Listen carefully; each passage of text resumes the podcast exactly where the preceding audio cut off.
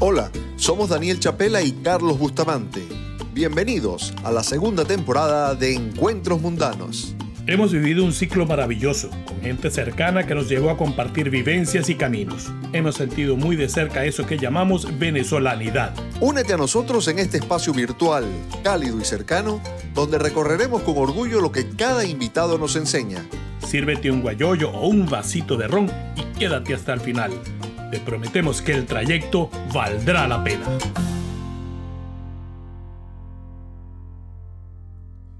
Bienvenidos a Encuentros Mundanos. Dicen que la cocina entra por el paladar. Para nuestro invitado, es el olfato el sentido que determina todo cuando de descubrir la pasión por los fogones se trata. Sumito Esteves estudió para ser físico y el título lo obtuvo en la Universidad de los Andes, la casa de estudios en la que inició el camino que le parecía predestinado. Al fin y al cabo, su padre Raúl, físico también, y su madre Anu, natural de la India, eran profesores de esa institución en Mérida, la ciudad en la que creció. La vida de Sumito Esteves está llena de detalles singulares. Es nieto de Aquiles Nasúa y sobrino de Claudio, y aunque el apellido ilustre no figure en su carnet de identidad por razones que no viene al caso contar, su vínculo con las letras y el pensamiento crítico han sido parte también de un sello que le distingue como una voz que trasciende su condición de reconocido chef. Y es que la trayectoria de su mito está llena de matices. Fue chef en distintos restaurantes, emprendedor de sus propios negocios y creador de escuelas de gastronomía. Durante más de una década fue parte del equipo de cocineros del canal El Gourmet que lo convirtió en un personaje célebre en Latinoamérica. Pero también es autor de libros, columnista y ensayista de refinada pluma. Alguien con quien provoca sentarse a conversar sobre sibaritismo, arte, música, política o literatura. Su mito reside desde hace pocos años en Santiago de Chile. Allí ejerce como subdirector de educación continua en el Centro de Innovación Gastronómica del INACAP. Hoy lleva adelante un nuevo emprendimiento llamado Sumo Gusto, un proyecto en el que pretende llevar algunos clásicos de la cocina venezolana mezclados con propuestas locales e internacionales a los hogares chilenos. Me gustaría añadir un detalle más que nos ayudará a describir a nuestro invitado, personaje versátil donde los haya. En 2010 colaboró en una pieza llamada Cuento Bosa en Tocoto Mayor del disco Colores de Idea 7 del grupo venezolano Maserati 2 litros que suena de fondo. Navegando historias desde el Caribe eterno del tierno, continúa con su camino en el BHA. Be happy aquí para algunos, be happy allá para muchos. El flamante chino que facha rufa ha continuado en sus andanzas con el Sancho, al que panza, a 22 kilómetros de distancia. Eso sí, lleva dos años perdidos, entre cates y agua siempre, evitando alegremente ser prudente, demente, por mucho que caliente. Entre recetas, amores e historietas, camina hacia la conformación sin fronteras de un archipiélago de gente, mucho más que inteligente, que bailan, tocan y sienten. Para ello se empeñó en brindar, recibir e inventar un chiringuito básico de visado, internacionalmente incoherente, eso sí, mezclado con mucha aguardiente.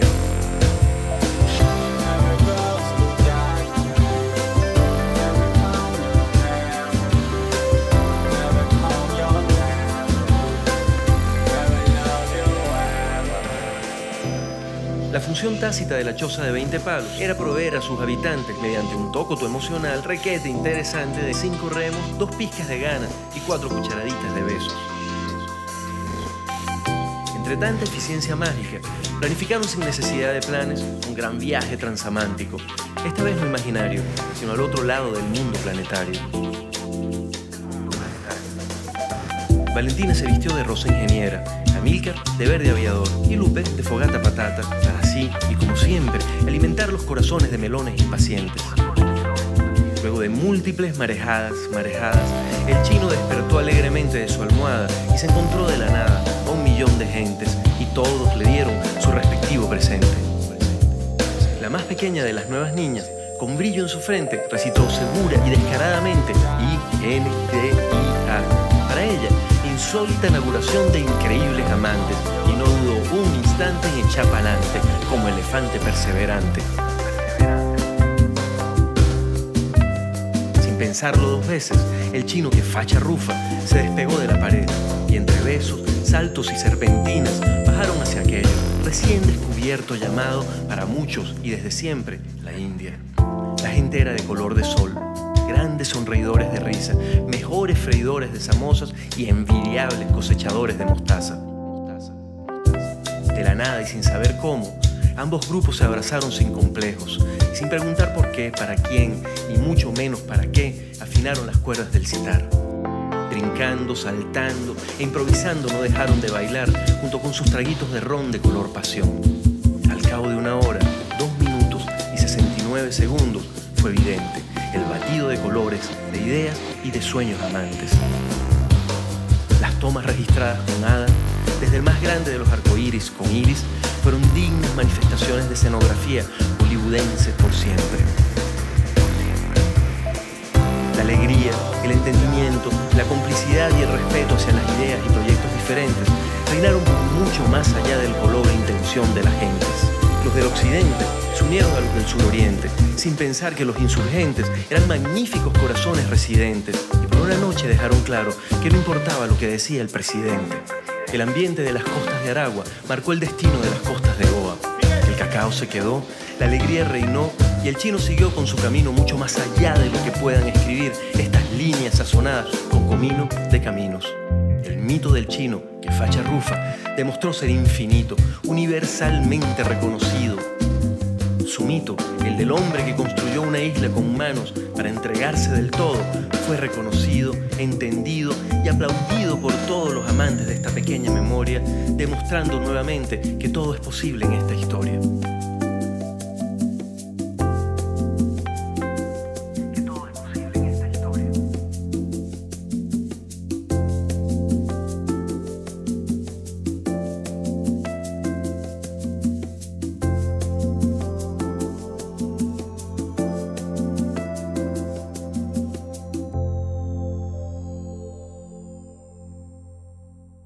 Sumito Esteves, bienvenido a Encuentros Mundanos. Muchas gracias. No, un gusto para mí. Eh, Sumito, estábamos escuchando en la apertura del podcast la colaboración que hiciste con, con Maserati 2 litros hace, hace algunos años y eh, voy a leerte unos parrafitos finales porque quisiera arrancar por allí la charla. Dice, eh, el ambiente de las costas de Aragua marcó el destino de las costas de Goa. El cacao se quedó, la alegría reinó y el chino siguió con su camino mucho más allá de lo que puedan escribir estas líneas sazonadas con comino de caminos. El mito del chino que facha rufa demostró ser infinito, universalmente reconocido. Su mito, el del hombre que construyó una isla con manos para entregarse del todo, fue reconocido, entendido y aplaudido por todos los amantes de esta pequeña memoria, demostrando nuevamente que todo es posible en esta historia. Que todo es posible en esta historia. Eh, que todo es posible en esta historia de su mito, incluso para añadir párrafos que hablan de, migración, de, nostalgia, de, desapego. Mm. Eh, sí, bueno, en todo caso, el, texto ese de Maserati 2 litros es, de los hermanos. Eh, ellos venían con una serie grande en donde me pidieron, o sea, el texto es completamente de ellos. Me imagino que fue hecho un poco pretaporte para mí, obviamente por, por, las referencias a la India y a Venezuela, etc. Y bueno, me pidieron a mí que fuese la... Se me olvidó el nombre ahorita la palabra. El locutor del cuento. Eh, pero sí, al final terminé migrando después de esa, de esa grabación. Es que te, he escuchado y te he leído en algunas entrevistas hablar sobre ese proceso eh, y te, te, confieso que me, me, me, caló muy hondo, ¿no? Porque aparte de ser inmigrante, esa, esa visión tuya de, de, bueno, de, asumir que, se comienza una, vida nueva allá donde se va y que, que, bueno, que hay que tratar de establecer raíces en ese lugar, ¿no? Mm. O sea, es que el tema de la inmigración es un tema, bueno, para empezar es un tema casi imposible de, analizar desde el plano personal, siempre juro hay que llegar a generalizaciones porque porque cada persona toma la decisión de emigrar por razones increíblemente personales e increíblemente distintas. Es decir, no existe una razón para decidir migrar. Es cierto que yo nunca pensé que en la vida me iba a tocar migrar, salvo por razones profesionales. Ese era, era más o menos como lo veía yo. Es decir, las dos razones por las cuales los venezolanos nos acostumbramos a entender la migración, por lo menos los de mi generación y de mi clase social, cuando hablo de clase social me refiero a hijos de profesores universitarios, era que se migraba o por amor o se migraba por estudio. No, no, no existía como otra referencia, eh, por lo menos concreta, respecto a qué significa migrar. De, de, ahí que para mí fuese como natural que siempre los escenarios que yo viera fuesen eso. El del amor estaba descartado porque conseguía el amor en Venezuela y en todo caso sí podía darse por razones profesionales. Cuando Silvia y yo tomamos la decisión de salir de Venezuela, fue una, una decisión que se salía obviamente de ese par de, de ¿cómo se llama?, de, de, de, de razones.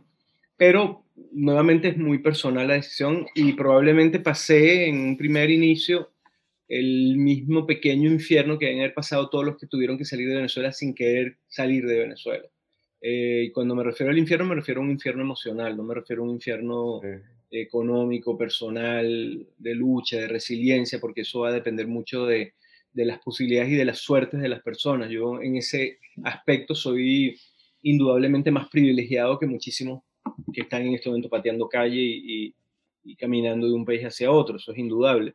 Por lo tanto, sería un poco, no sé, eh, poco empático de mi parte plantearme que ha sido una lucha eh, dura y titánica, aunque siempre lo será para cada quien desde su perspectiva, habiendo tanta gente pasando trabajo. Ahora, lo que sí, cuando hablo de un pequeño infierno que pasa el inmigrante eh, en el plano emocional, es que tiene, en mi caso, estoy hablando exclusivamente en mi caso, ni siquiera estoy hablando por Silvia, es este, no pude, traicioné, me refiero a traicionar a mi país, eh, no aguanté, oye, ahí sí se quedaron unos que sí la están aguantando, y es además muy, no sé, bipolar esa situación, en el sentido de que un día te amane amaneces sintiéndote una mala persona porque no aguantaste y al día siguiente dices yo también tengo derecho a mi felicidad y entonces ese día estás eufórico porque te autoconvence de que, tiene que, que uno tiene derecho a su propia felicidad y tiene que buscarla y, uh -huh. y, y, lograr de alguna manera lograr una coherencia entre ambos eh, aspectos y sentirse reconciliado con una decisión es indudablemente algo que toma mucho tiempo. Sí, eh, Sumito, ¿en qué punto se desvanece ese, esa incertidumbre, ese momento de, de, de dejarse de preguntar si tomaste el, el, camino correcto en la encrucijada que representa quedarte o, o salir? Mira, yo, obviamente, de nuevo, o sea, es, es, como un tema tan personal que obviamente cualquier cosa que yo diga es mi experiencia, sí. indudablemente, no, no, nunca podrá ser traspol, traspolable. Eh, en mi caso, yo soy una persona religiosa, religiosa específicamente católica. Eh, ¿Qué significa y por qué hago ese preámbulo? Porque voy a misa. Eh, e inclusive, sigo yendo a misa inclusive en medio de la pandemia, porque lo hago a través de, de, del Zoom y de esta herramienta. Por lo tanto, soy creyente practicante, que llama la gente, y era indudable que, que me hiciera las preguntas, o sea, se las hiciera a Dios, o sea, coño, pana, ¿por qué? Y es indudable que estuviese buscando las respuestas. Ahora, eso, eso es natural en ser humano, es decir, lo, lo, pongo desde mi perspectiva católica, pero estoy absolutamente seguro que si tú lo que haces es leer el I Ching y crees en Jung, eh, probablemente tengas una visión del I Ching jungiana y en algún momento dices, bueno, yo mismo sé cuáles son las respuestas que ando buscando y la respuesta, eh, y esto lo que está es haciéndomela saltar. Por lo tanto, insisto, esa, esa es una visión que cada quien puede ver como quiera. En mi caso, ayudó mucho a entender por lo menos por qué Dios había decidido que yo tenía que emigrar, el hecho de que hubo un momento en que quedó absolutamente claro que ni mi mamá, que ya murió, ni mi papá, ni mi hermano iban a poder vivir si nosotros no le mandábamos dinero. Y quedó muy claro que de haberme quedado yo en Venezuela, yo no soy un corrupto, yo no soy una persona que está asociado al poder, yo no tengo posibilidades de ingreso más allá de los que puede generar cualquier eh, pequeño emprendedor en Venezuela, es decir, el que tenía un pequeño restaurante en Margarita, y para mí quedó bastante claro, eh, y aparte que no, no transo, sí, eh, yo, probablemente yo me, me quedado en Margarita, habrá, habría llegado algún vagabundo de estos a decirme que montáramos, qué sé yo, un bodegón, cualquiera de esas cosas que están pasando ahorita, pero en mi caso eso hubiese sido imposible por, por mis posiciones. Entonces, al final, para mí quedó bastante claro que de haberme quedado en Venezuela, eh, hubiese sido yo uno más de los que tenía que mantener mi familia, casi con seguridad eh, y más con una situación tan, tan, tan compleja como la de la restauración de Margarita. Hoy en día, eh, bueno, mi mamá murió, pero mi hermano que sigue allá y mi papá eh, tienen tres hijos fuera del país, tres hijos que pueden mandar con holgura todos los meses entre los tres un dinero, que hacen que mi padre y mi hermano tengan una calidad de vida relativamente decente dentro, del, dentro de lo que significa Venezuela.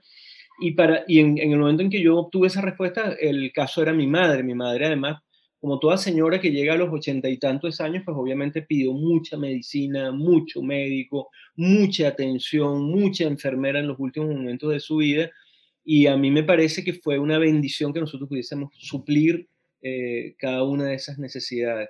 Entonces, eh, más allá del hecho que disparó la decisión, que era que tenemos tres hijas fuera de Venezuela, ya para el momento de haber salido de Venezuela, y que para nosotros hubiese sido imposible lograr cuatro mil dólares para dos pasajes de avión para salir a visitar a los muchachos, eh, y eso pesó mucho en la decisión de querer salir los hijos. Eh, más allá de eso, también yo dije, bueno, Dios la tenía clarita, la tenía clarita antes que yo y dijo, bro, sal mientras puedas hacer algo afuera y rearmar tu vida, porque además tengo 55 años, nadie rearma fácil la vida a los 55 años, por muy famoso que sea. Eh, más o menos Dios lo que me dijo es, sal, bro, ahorita que todavía puedes rearmar tu vida, porque lo que te viene dentro de dos años es muy candela y ese muy candela era tener que mantener a una familia. Eh, en, ese, en ese proceso, en ese viaje, Sumito, ¿cuál, cuál dirías que ha sido tu, tu mayor recompensa, tu mayor premio? La hijas, eh, indudablemente. O sea, yo, Silvia y yo somos muy papá-mamá, mucho. Eh, no estoy poniendo mucho valor, ni, más ni menos que otro, simplemente es una característica. Es decir, Silvia y yo hicimos el esfuerzo de comprarnos una camioneta larga que ya vendimos en Venezuela, que era absolutamente innecesaria para nuestro estilo de vida, porque Silvia y yo, de hecho, yo andaba en bicicleta y la única razón era que era la posibilidad de meter, échale pierna, a las, a las hijas para pasear por, las, por Venezuela, pero todavía en un carro pequeño hubiésemos cabido tres hijas, papá y mamá, pero la compramos, compramos la camioneta porque dijimos, pronto van a tener novios y ya nos imaginábamos manejando, como pasó de hecho, por Venezuela para ir a posadas con las chamas y los novios. Entonces somos muy así. Esa es una, una, una característica nuestra. Em, y claro, el nosotros salimos hace tres años y medio de Venezuela. Mm, estamos ahorita como empezando a levantarnos, o decirlo de alguna manera. O sea, salvo que tú llegues con un contrato y un super sueldo, pero al final si somos emprendedores y lo que hacemos lo hacemos nosotros mismos, eh, pues en condiciones normales a cualquier persona le toma unos cuantos añitos, bueno, para ponerlo más, más claro, después de tres años y medio, apenas hace un mes yo soy residente legal en Chile que fue que me salieron los papeles. Y, y, ser residente legal es la primera vez que tú empiezas a bancarizarte y una cantidad de características que tiene el, el poder emigrar. De hecho, ayer fue que pedí el, eh, saqué la licencia de conducir mientras tanto andaba con un papel por ahí que yo decía, oye, si me paran los carabineros, espero que me entiendan. Entonces, claro, la, la, misma burocracia y los mismos pasos de la inmigración van tomando sus tiempos, pero en estos tres años y medio nosotros hemos tenido una posibilidad enorme de ver a nuestras hijas, de estar en contacto con ellas, de ayudarlas en los momentos en que ha sido necesario, de que nos ayuden en los momentos en que sea necesario, e inclusive de que nos visiten, porque yo tengo tres hijas que no viven, como te comentaba, en Venezuela, que viven en tres países diferentes y que ya están independizadas yo quería ya empezar a, ver tu camino más ya en, la gastronomía.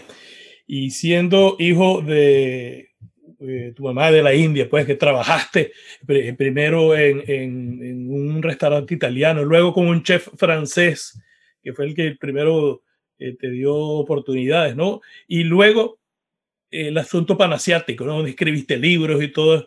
¿Dónde viene lo venezolano al final y por qué no apareció antes?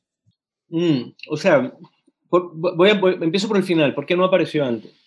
El proceso de cualquier cocinero de mi generación en toda Latinoamérica, digo desde México hasta Argentina, estoy hablando del continente completo, el continente de habla hispana y portuguesa, no me voy a meter con Canadá y Estados Unidos porque son otras realidades, pero la realidad que hubo desde México hasta Argentina ah, eh, hasta los años 90 es prácticamente idéntica. Es decir, si uno agarra el cocinero más importante, por lo menos que más influencia ha tenido en Latinoamérica, que es Gastón Acurio de Perú, se encuentra con que en esa misma época su restaurante era francés. su primer restaurante. Y estamos hablando de Gastón Acurio, indudablemente. Entonces, el, el proceso fue muy parecido para toda Latinoamérica, es decir, el, el, el último de los movimientos culturales que asumió una voz propia fue el movimiento gastronómico, mientras tanto estaba, eh, era muy europeo como movimiento en toda Latinoamérica. Por lo tanto, no es nada descabellado que yo haya empezado a cocinar en un restaurante italiano-francés, porque cuando uno empieza en el mundo de la cocina, uno empieza donde consigue trabajo, no donde quiere. Eso es para todos, eso es para un médico y eso es para un abogado y eso es para un cocinero. Entonces, eh, pasa muchos años antes que tú tengas tu propio restaurante y por lo tanto experimentar tus propias propuestas. ¿Por qué cocina panasiática? Eh, por un tema de, coherencia, hablar de cocina eh, oriental con influencia occidental, en mi caso obviamente era natural, tengo los ojos chinos, me llamo Sumito, a nivel de mercadeo para los que eran mis jefes eh, funcionaba perfectamente, nuevamente yo no era dueño de ese restaurante, etc. Ahora, la epifanía, que es otra cosa, el momento en que uno dice me voy a arriesgar, me voy a dedicar a, no sé si esto me va a dar dinero, no sé si esto va a funcionar, que obviamente siempre son momentos epifánicos, eh, el momento en que uno dice, bueno, me voy a arriesgar y voy a sacarme carabota, ojalá se venda, ¿en qué momento pasan esas cosas? Se lo debo profundamente al canal Gourmet, al canal de cocina. Cuando yo entro al canal Gourmet eh, a grabar, que es prácticamente los inicios de ese canal, de hecho soy la primera generación de extranjeros, es decir, de no argentinos, quiero decir, en el canal, eso estamos hablando de enero del año 2003, que es cuando arranca ese proyecto. Yo hasta enero del año 2003 no había cocinado venezolano en términos comerciales, obviamente eh, sí de otra manera, para la casa, etcétera, pero no en términos comerciales. Eh, ni yo ni nadie, para decirlo claro, o sea, salvo casos muy contados, como por ejemplo, eh, qué sé yo, un Néstor Acuña en Puerto Ordaz, que irónicamente su jefe italiano con su restaurante italiano, que era Hércules, decidió hacer una propuesta venezolana, es decir, eh, habían como casos tímidos, pero, pero muy, muy tímidos en esa época. Cuando yo empiezo en el canal YouTube, eh, perdón, discúlpame, Gourmet, em, yo de manera natural pasé a ser embajador de Venezuela, porque en el momento que tú tienes una plataforma tan masiva, como una televisión que se está viendo en toda Latinoamérica, además que se popularizó mucho, ya la gente no me ve a mí como Sumito del chef, es más, ni sabían quién era Sumito ni quién era Venezuela, solo lo que entienden es, ahí hay un venezolano, mira qué cómico habla él, este, oye, qué simpático, mira cómo dice chévere. De tal manera que yo paso, queriéndolo o no, a ser embajador de mi país, como le sucede a cualquier persona que le hable a un público extranjero en cualquier situación. Es decir, con toda claridad, ustedes dos, entiendo que no están en la misma ciudad, ¿no, Daniel y Carlos? Eh, Miami y Reading en Inglaterra. Perfecto. Cualquiera de ustedes dos, o en Inglaterra o en Miami, en el mismo instante en que hablan inglés con acento latino, pasan a ser embajadores de Venezuela. Pero en ese mismo instante. Entonces, no, no era distinto en mi caso. Y ahí siempre es un problema porque yo empecé a encontrarme con gente que me escribía por correo, obviamente no había WhatsApp y no había redes sociales, y me escribían correos al canal y decían qué orgullo que un venezolano dos puntos, o el que me reconocía en un congreso decía el venezolano, o cuando me presentaban en cualquier situación de carácter profesional, les presentamos acá al venezolano. Y yo empecé a sentir que había una profunda incoherencia entre ese discurso de embajador y lo que yo estaba generando como propuesta en ese mismo canal. Es decir, me parecía profundamente incoherente hablar por Venezuela, aunque no hubiese sido la, la, la razón inicial, haciendo un plato con soya. Yo decía, bueno, yo esto lo tengo que ver. Entonces fue maravilloso porque yo le entré a la cocina venezolana con la misma ferocidad con que entran los conversos a cualquier situación. Es decir, eh, los conversos siempre se hacen las preguntas que no se hacen los que lo han vivido en el cotidiano. Y eso es inevitable.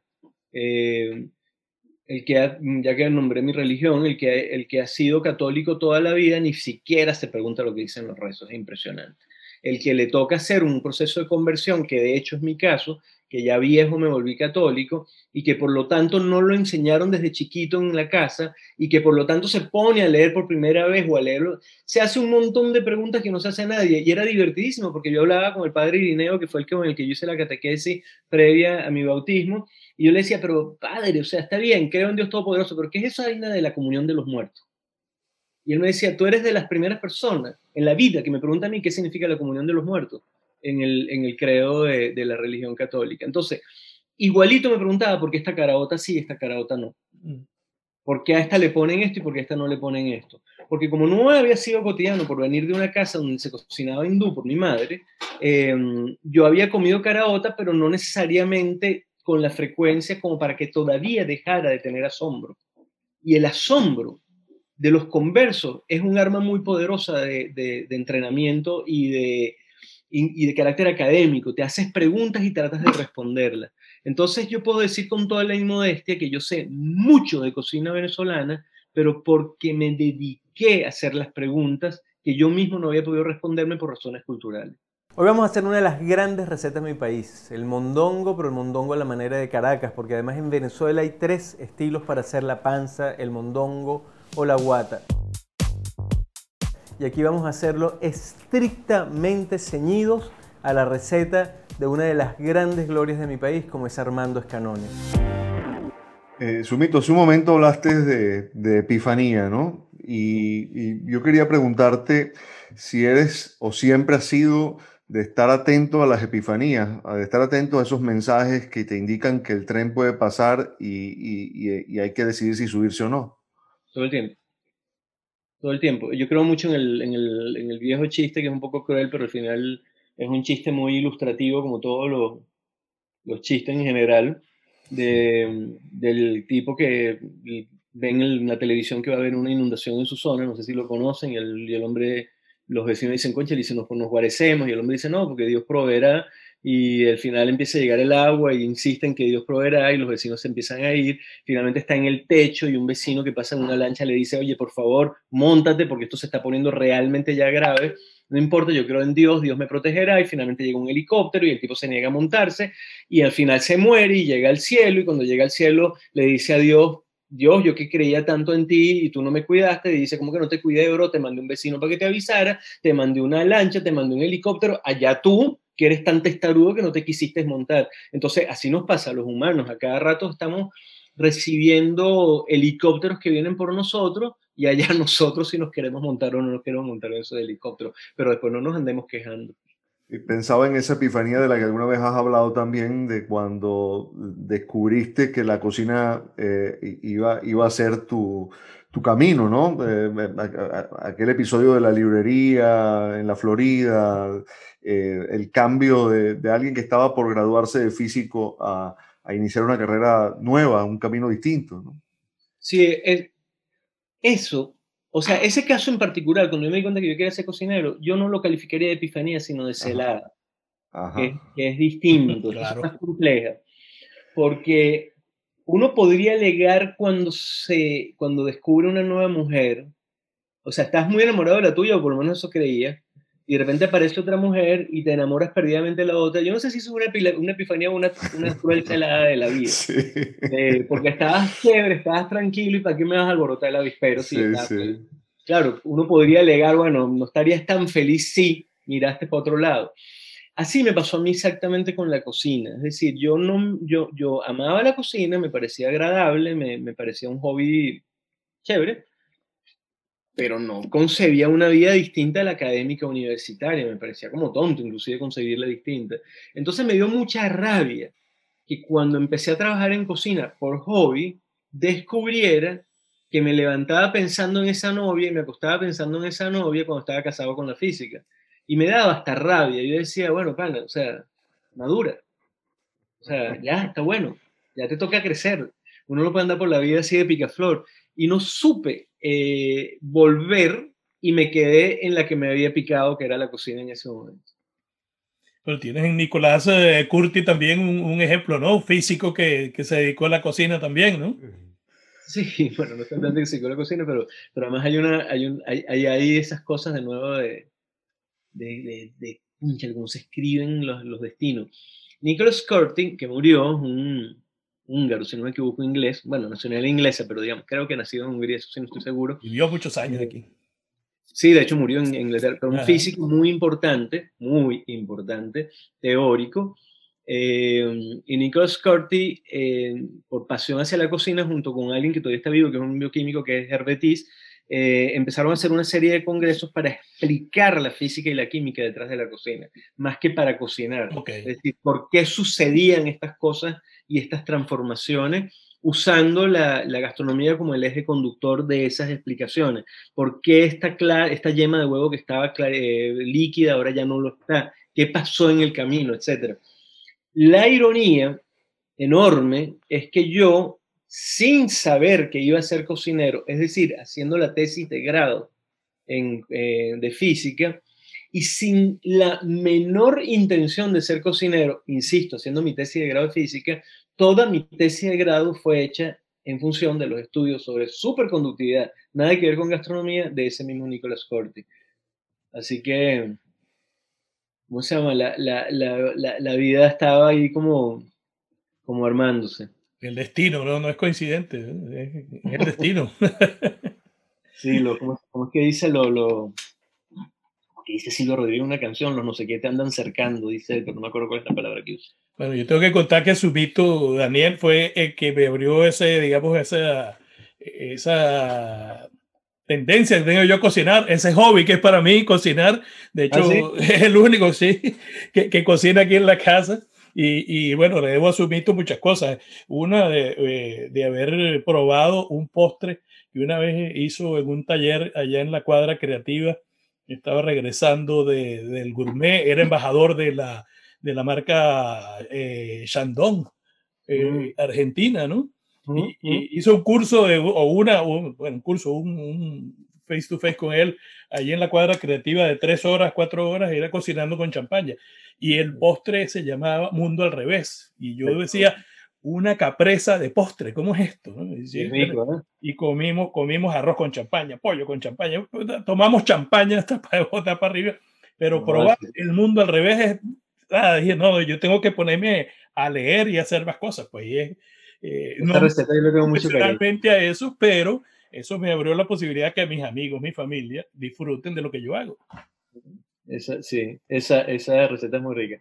Que la palabra que no me acordaba de la canción de Silvio Rodríguez, que la busqué ahorita en internet, era las causas me andan cercando. Yo siempre digo que en el mundo de la cocina, las causas me andaban cercando con la letra esa de Silvio Rodríguez, de Causa y Azares, porque eh, Renato Iraldi, que fue mi tutor de tesis de física, yo después recordé en la vida que yo lo único que hablaba con ese hombre era de comida. Lo que menos hablábamos era de la tesis. eso estaba escrito ahí. Qué chévere, menos mal.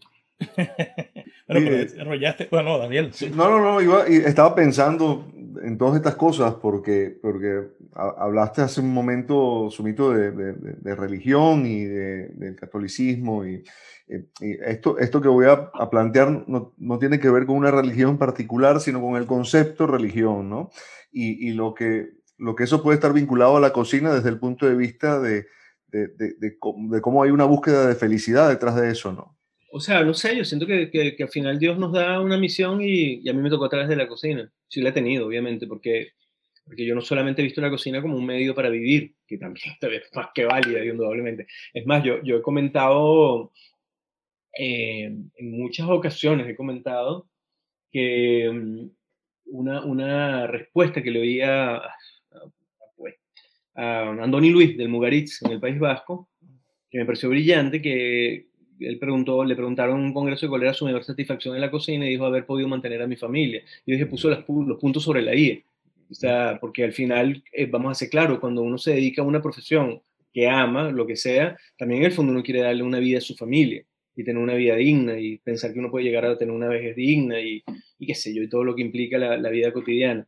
Entonces, más allá de eso, yo sí siento que yo tenía una misión en muchos aspectos a través de la cocina, que será la que me tocó a mí. No lo estoy diciendo con modestia, es decir, todo el mundo tiene de alguna manera esas posibilidades, yo asumí las mías, las que me correspondían, y, hay muchas cosas que han sido muy importantes. Una, por ejemplo, el hecho de que estando yo en Chile, montando el negocio que monté, que sumo gusto, lo vivo diario, soy un enorme eh, sobador de nostalgia y de cordones umbilicales de 500 mil venezolanos, no, digo de los 500 mil vienen a mi negocio, pero de los que vienen a mi negocio, de parte de esos 500 mil venezolanos que están acá, en lo que entran en mi local, lo que, lo que de alguna manera sienten es que no están entrando al lugar de su mito, sino que están entrando a un espacio que les recuerda a una Venezuela amable con la que tienen de alguna manera todavía eh, una nostalgia profunda. Eso ya es una misión. El hecho de que en una situación tan compleja como la que hay en este momento yo pueda tener siete venezolanos empleados, eh, wow, es para mí una misión también, eh, porque al final son siete familias. Em, el hecho de que yo pueda mostrarle a las personas por mi carácter público una Venezuela distinta a la de los narcotraficantes que están en el poder es una misión. Entonces, eh, sí, pues sí siento que, que, no, no, no, no, lo quiero ver como, como que es un proceso religioso o no, porque el proceso religioso es un proceso claramente personal, eh, pero sí, indudablemente cualquiera de los valores en los que yo creo en términos religiosos tienen que estar inmersos dentro de lo que es mi cotidiano, que, entre ellos, que es la cocina, porque si no yo sería un enorme hablador de pistolada. Tu, tu canal de YouTube, Sumito, eh, tuvo que ver también con esa, con esa misión, me refiero desde el punto de vista conceptual, de, transmitir venezolanidad a través de tu trabajo. O sea, se dio como de manera natural de nuevo, eh, pero bueno, es de nuevo, llegó el helicóptero y me monté. Eh, ¿Qué significa eso? Previo al encuentro con los que conceptualizaron el canal, que son un par de muchachos, Eleazar Parra y, y Alfredo Segnini, que tienen una productora acá que se llama Sofrito Creativo y que se acercaron a mí simplemente con una idea de producción eh, y con la posibilidad de ellos conseguir un inversor, que es otro Alfredo, que es el que realmente ha puesto el dinero para que el proyecto camine. previo a ese encuentro, que al final es un encuentro en donde se tienen que ir generando nexos, enamoramientos, empatías, toma meses antes de llegar entre un primer encuentro y el momento de, de lograrlo.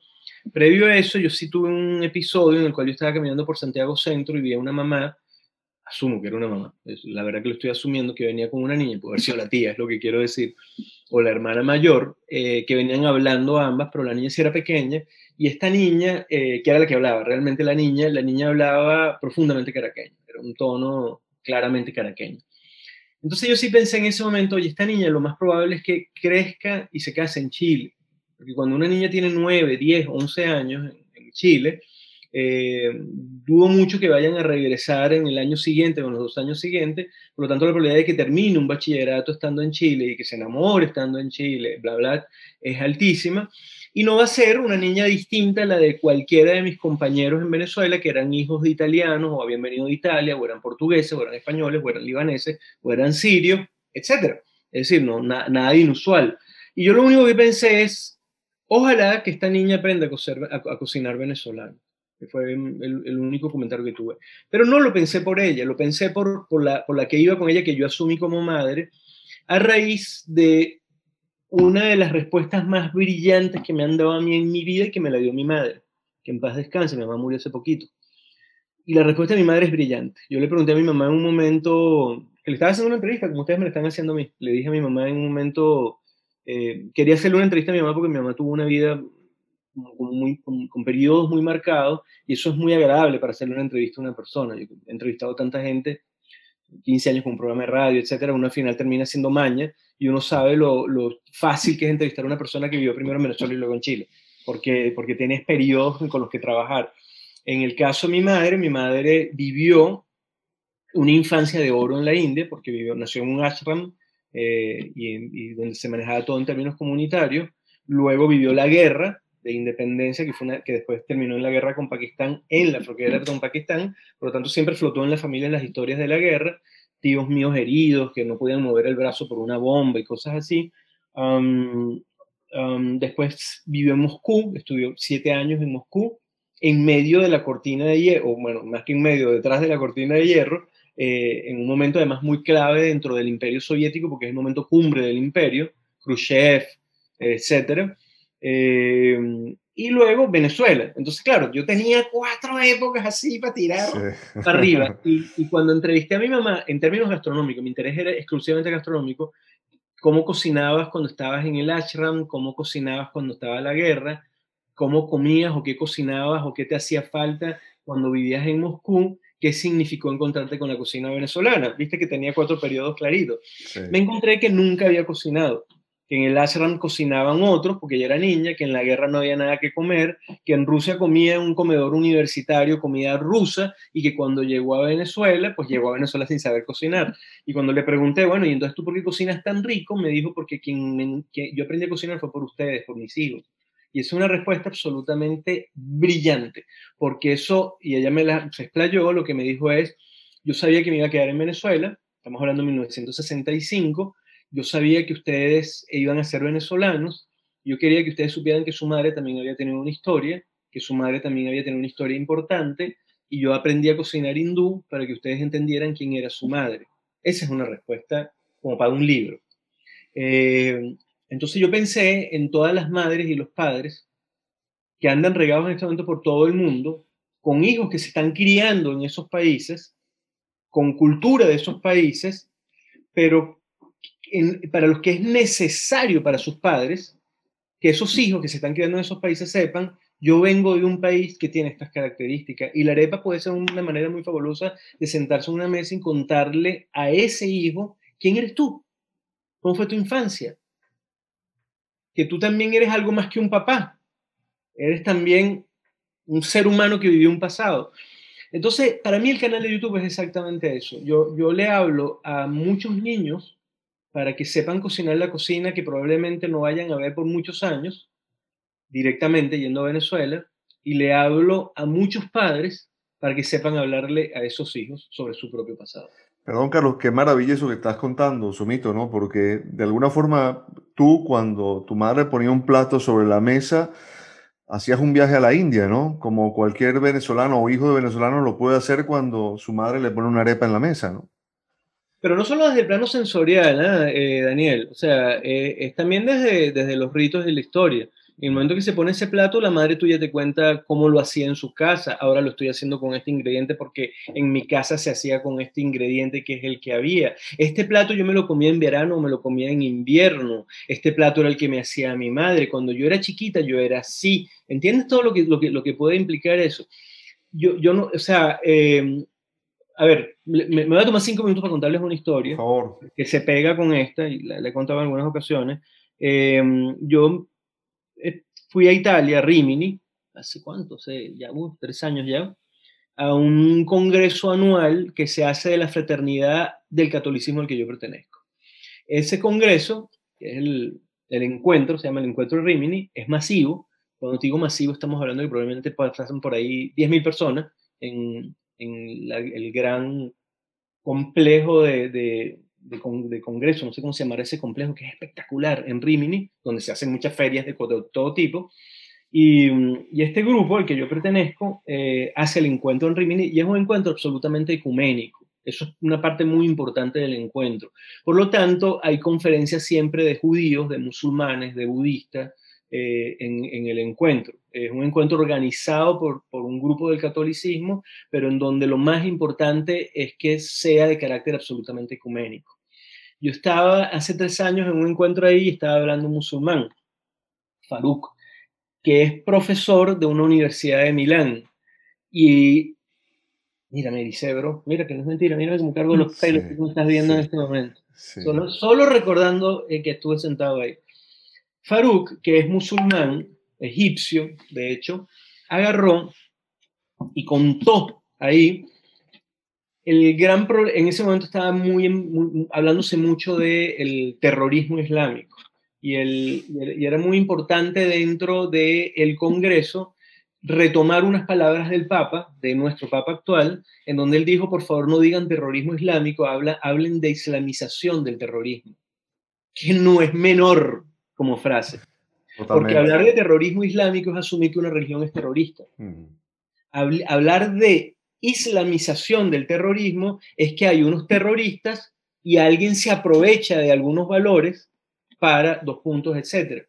Y eso era clave dentro del Congreso, por eso era tan importante que hablaran judíos y hablaran un poco de cómo se había generado el, odio antisemita, etc. Eh, Y cuando habló Farouk, que dentro de este concepto, él dijo, bueno, ¿por qué un muchacho que nació en Europa, hijo de padre y madre musulmanes que emigraron, termina em, siendo un terrorista islámico.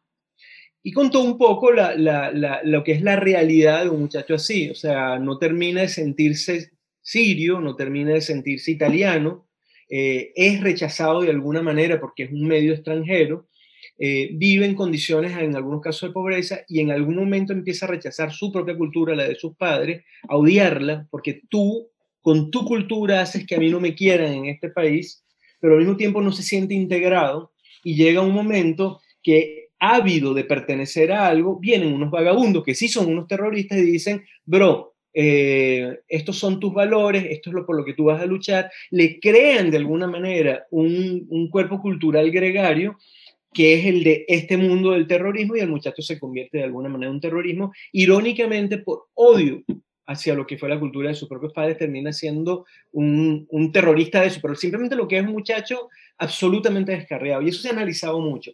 Y Farú contó una, un experimento que se estaba haciendo en Milán con muchachos, de, este, no, muchachos que ya habían sido tomados por el terrorismo. Cuando digo tomados por el terrorismo, yo quiero aclarar muy claro, eso es lo mismo que le pasa a un skinhead, eso es lo mismo que le pasa a un eh, racista, eso es lo mismo que le pasa a un tipo de extrema derecha. Muchachos jóvenes, eh, eso es lo mismo que le pasa a un loquito de estos de Quanon, del grupo este eh, de Trump.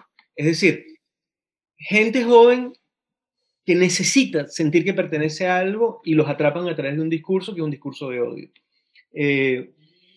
Con estos muchachos de Milán, Faruk estaba contando que lo que hacía era que les pedía como tarea en el bachillerato, eran grupos de bachillerato, que le preguntaran a sus padres por qué habían venido a, Italia. Y se encontraba algo que los padres les decían que era por ti, para que tuvieses un mejor futuro tú, bla, bla, bla, bla, bla. Ninguno de los padres decía, pasé más billete, me vine porque yo siempre soñé ser italiano. No, me vine porque era la manera de darte un futuro a mí, que es la misma respuesta que haría yo con mis tres hijos.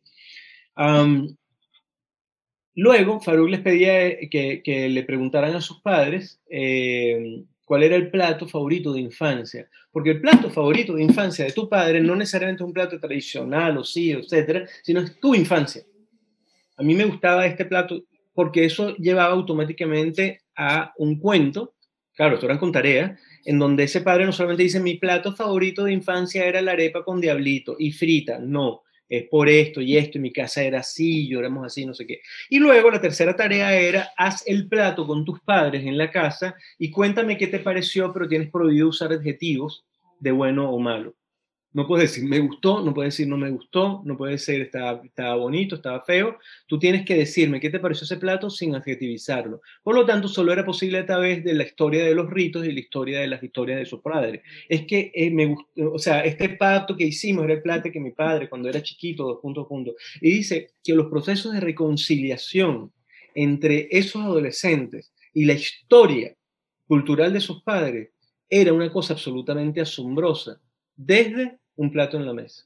Yo siento que con Sumito se puede hablar de cualquier cosa definitivamente, no, no solo de gastronomía. Y me llama mucho la atención porque eh, he seguido tu evolución eh, en redes sociales. Primero eras bloguero, después eras tuitero, después instagramero, ahora youtuber.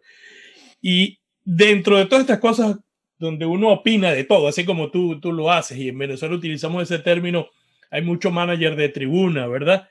¿Dónde ves tú la falta de responsabilidad? Porque no puedo hablar de que tú seas irresponsable, sino de otros, ¿verdad? De que utilizan o mal utilizan las eh, redes sociales y, más bien son un contrapeso para eh, la imagen de nosotros como venezolanos. Sí, ahí te voy a contar una anécdota, pero igual yo he metido la pata muchísimas veces y he sido un irresponsable muchas veces porque lamentablemente la, el, carácter de vicio que genera, o sea, adictivo, mejor dicho, más que de vicio, el carácter adictivo de las redes sociales impele a hablar con premura y no a pensar las cosas dos veces.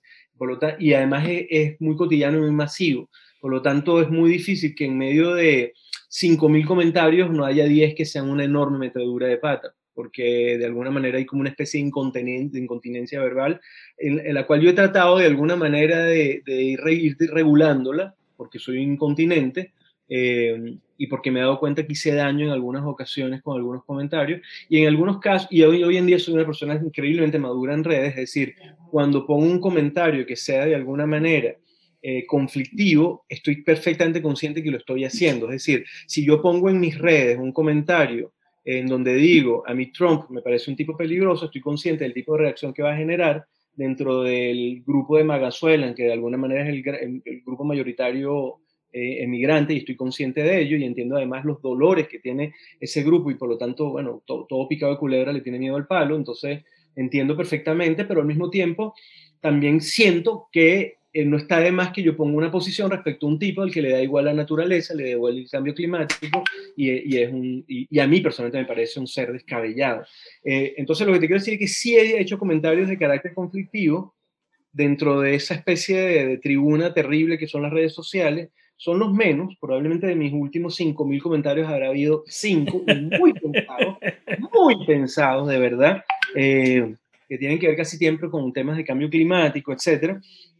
Pero en general, en general, la anécdota que les quería contar, que para mí fue clave en la vida, era que yo efectivamente soy un em, comunicador nato, quien, quien fue mi, mi, socio pues, en Venezuela por muchos años y quien me manejaba todo el tema mío de, mediático, por llamarlo así, que es Laureano Delgado, que es como mi hermano de vida. Laureano decía, bueno, Sumo, si tú te hubieses quedado de físico, probablemente hubieses terminado teniendo un programa a lo, a lo Carl Sagan. Ojo, no estoy hablando maravilloso como Carl Sagan. Lo que quiero decir es físico con una tribuna hablando de, ciencia. Eh, y, y, la, y, el aprendizaje más importante de vida me lo dio Laureano. Yo queriendo hacer radio hice un demo para ver si se lo presentábamos a Unión Radio y bueno, ver si lográbamos tribuna, como de hecho la logré posteriormente, no en ese momento. En ese demo eh, yo hablaba de varias cosas y una de ellas era del mercado de Mérida. Yo soy de Mérida, era natural que quisiera hablar de mi propio mercado. En el mercado de Mérida hay un sitio que es eh, en donde venden el levantón, que es parte de los lugares turísticos donde las personas llegan, que es una bebida que tiene un montón de elementos, eh, algunos un poco cruentos a la hora de explicarlos, como huevas de, de, bagre, ojo de vaca, etcétera. Honestamente no es maluco, porque al final tiene un montón de azúcar, de leche en polvo, de frescolita, qué sé yo, las cosas que le ponen. No, no es tan maluco como suena. Y es parte de las, vamos a llamarlos así, de los puntos turísticos importantes de ese mercado. Yo lo dije con mucha jocosidad, con, creía yo, mucho respeto, y al final dije, bueno, yo, yo no me podía tomar algo así, pero vale la pena ir a verlo. Y cuando yo terminé de hacer ese demo, eh, Laureano estaba muy serio, muy, muy serio, y me dijo, tú no mereces eh, tener un programa de radio. Y me lo estaba diciendo una persona que yo aprecio mucho. Y, yo, y, él, y él estaba inclusive con cara triste, y yo le, decepcionada. Y yo le dije, Ana, ¿qué pasó? o sea, ¿qué, ¿qué hice? Y me dijo, Tú eres un tipo con credibilidad, sumo, y acabas de decirle a todo el mundo, vaya a tomarle fotografía al señor, pero no le compre. Y ese señor mantiene una familia con eso. Y en ese momento yo entendí que uno, con cada uno de sus comentarios, aquí en este podcast, eh, en una cosa que uno escribe, uno no solamente está generando juicios de valor, sino muy probablemente le está generando un enorme daño de vida y económico a otra persona. Y en ese momento Laureano Delgado me dijo a mí, hasta que tú no estés preparado para hacer radio, yo nunca te voy a presentar ante la radio. Y yo me tomé, no estoy seguro cuánto, habría que preguntarle a Laureano, pero probablemente un año, un año y medio más antes de volver a presentarme ante la radio. Entre el miedo de volver a hacer daño y la necesidad de formarme un poco en esa área. Entonces, con eso lo que les quiero decir es que yo parezco un loquito, pero suelo ser bien meditado a la hora de escribir las cosas. Mito, eh, dejaste de, pensar en, el país posible, dejaste de idealizar con ese concepto. Si es que alguna vez lo hiciste. No, lo he hecho toda la vida. Eh, no, sí, el país posible está ahí, pero no, no, no, no creo que para mi generación, y quiero ser un poco mm. cuidadoso con ese comentario y, y, cauto, pero yo soy un hombre, como dije yo, de 55 años, esto no está a la vuelta de la esquina. La, la reconstrucción de ese país lamentablemente le toca a los que no hicieron el entuerto, generacionalmente hablando. Pero bueno, así es la vida, pues la reconstrucción de Alemania le tocó a los que tampoco eran nazis. Eh, em, yo siento que de alguna manera uno llegará, apoyará, verá, eh, pero hay toda una generación que ya viene con su propia dinámica y que la está luchando y que se quedó ahí echándole pierna, hermano y que están ahí haciendo, construyendo una, una sociedad civil que sigue funcionando en paralelo a unos vagabundos a los que le da igual el país. y, probablemente desde esas bases que va a venir esa reconstrucción. Ojalá en el momento de la posibilidad de la reconstrucción apaguen a Twitter durante por lo menos un mes para que les dé chance de sentarse a hablar entre todos y buscar la manera de hacerlo, porque mientras esté prendido ese demonio, del cual por suerte me salí para siempre, eh, que es Twitter, eh, oye, parece mentira el poder que tiene, pero sí tiene el poder de, de torcer los caminos del diálogo. Mientras tanto, tú estás documentando, como dices en, en, tu libro, 12 pasos para cocinar la imagen de un país y, y no has sido egoísta, siempre estás manifestándote. Y como bien dice ahí, porque estoy más o menos leyendo, recordando lo que pones, este, está dejando ladrillos para esas otras generaciones. Y, y creo que comulgamos en eso, Daniel, con este podcast. Sí, sí, tal cual. Sí, o sea, yo, yo, yo no quiero arriesgarme a decir que voy a volver a Venezuela, sí o no, porque no sé cuánto va a durar este cuento y, y quiero ser honesto, además. O sea, yo no, no, no, no, quiero ser populista con un tema tan delicado como este. ¿Qué significa quiero ser honesto? Hermano, yo nunca pensé que yo no iba a tener casa propia. En serio. Yo, yo tengo casa propia desde hace muchísimos años. Eh, yo, yo, logré tener dos casas propias, no una. Una que, que terminó en manos de mi hija y de mi primera esposa, no terminó en manos, suena como que me hubieran robado. Sí. quedó en las manos en las que tenía que quedar, aclaro eso. Eh, y una que fue la casa que yo logré eh, comprar con mi esposa, con Silvia, con la que tengo 20 años actualmente. Ana, yo vivo alquilado, ¿entiendes lo que te quiero decir? A esta edad y con una incertidumbre enorme. Yo no sé si yo voy a volver a tener casa propia, si voy a tener dinero o la posibilidad, o un banco o un tipo de 60 años le va a decir si te doy un crédito de 20 años. Entonces, si yo logro, por ejemplo, eso, antes de poder volver a Venezuela, porque todavía no se puede, etcétera, y empiezo a meterme en un tema de eso, es difícil. Después que tú has armado la vida de nuevo en otro país, hay que entender que volver al tuyo es volver a emigrar. Desde cero, hermano. Volver a armar negocio, volver a empezar la vida, es idéntico volver a emigrar. Solo que estás emigrando a tu propio país. Es volver a sacar licencia, volver a sacar cédula, tal cual. Entonces, eh, yo no dudo que muchos de mi generación que profesionalmente se han ido logrando consolidar en otro país, les cueste tomar la decisión de volver y yo estoy seguro que en mi caso es una decisión que yo no puedo tomar a la ligera, eh, inclusive insisto por razones de edad, así que es mentira que si eh, el régimen de Venezuela y la dictadura de Venezuela le da paso a una democracia, en 24 horas estemos los que estamos regados por el mundo tomando un avión para volver. Sí. Eh, bueno, Sumito, te queremos agradecer por, por, por, por, tu tiempo, por este espacio, por todo lo que nos has compartido. Y yo, perdón que hable en primera persona, pero todo esto de lo que estás hablando y que te escuché en alguna entrevista más, me ha puesto a pensar, porque yo era de los que tampoco quería comprar cuadros, ni poner cosas en la casa, ni, ni, ni agarrarme de nada, y que tenía mi cabeza en mi apartamento en Caracas y que sigue allí pagando el cable y pagando la luz y el carro estacionado, ¿no? esa es una parte muy, muy dura, muy dura, muy dura. O sea, el, el asumir que vas a comprar por primera vez de nuevo un objeto eh, toma mucho tiempo porque sientes que estás de paso. Sí. Eh, mucho tiempo. Para mí ha sido muy reparador. Son tonterías las que uno compra, pero mira, estos días, después, yo soy melómano mal, ¿ah? Melómano, sí, melómano. Eh, y cuando digo melómano, además voy a ser muy específico. Soy melómano en música clásica. Okay y además es muy divertido porque de verdad puedo tararear cualquier cantidad de sinfonías, de óperas, es decir, yo lo único que oigo es música clásica. Bueno, porque sí, pues porque así como otros oyen otra cosa. Eh, para un melómano la música es una cosa, pero la música no, la calidad del sonido es una cosa muy importante. Pero yo tengo tres años y medio, hasta exactamente hace, hasta hace un mes, eh, ni siquiera menos, porque fue el día del cumpleaños de mi esposa que le compró un regalo a ella y me compró un regalo a mí el 21 de enero. Es decir, hasta, hasta hace cuánto, 9, 10, hasta hace 16 días, después de tres años y medio, yo, el melómano, oía la música con el autoparlante de mi laptop todo el tiempo. Y yo tengo 16 días que me compré una broma de esta que da para pa, oír bonito, una cornetita de esta. Eh, toma tres años y medio decidí que uno se va a comprar un parlante para oír música. Así es. Pero un fuerte abrazo y muchas gracias, Sumito. Muchas muchachos. Éxito. Éxito en, tus emprendimientos, Sumito. Seguro, gracias. Cuídense mucho.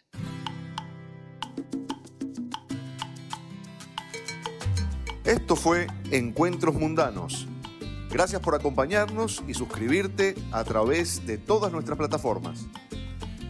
Recuerda que puedes seguirnos también en nuestras redes sociales, arroba encuentros mundanos en Instagram y arroba encuentrosmund1 en Twitter.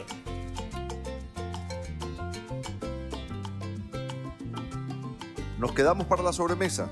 Abrazo inmenso y bien venezolano. Hasta que un nuevo encuentro nos reúna.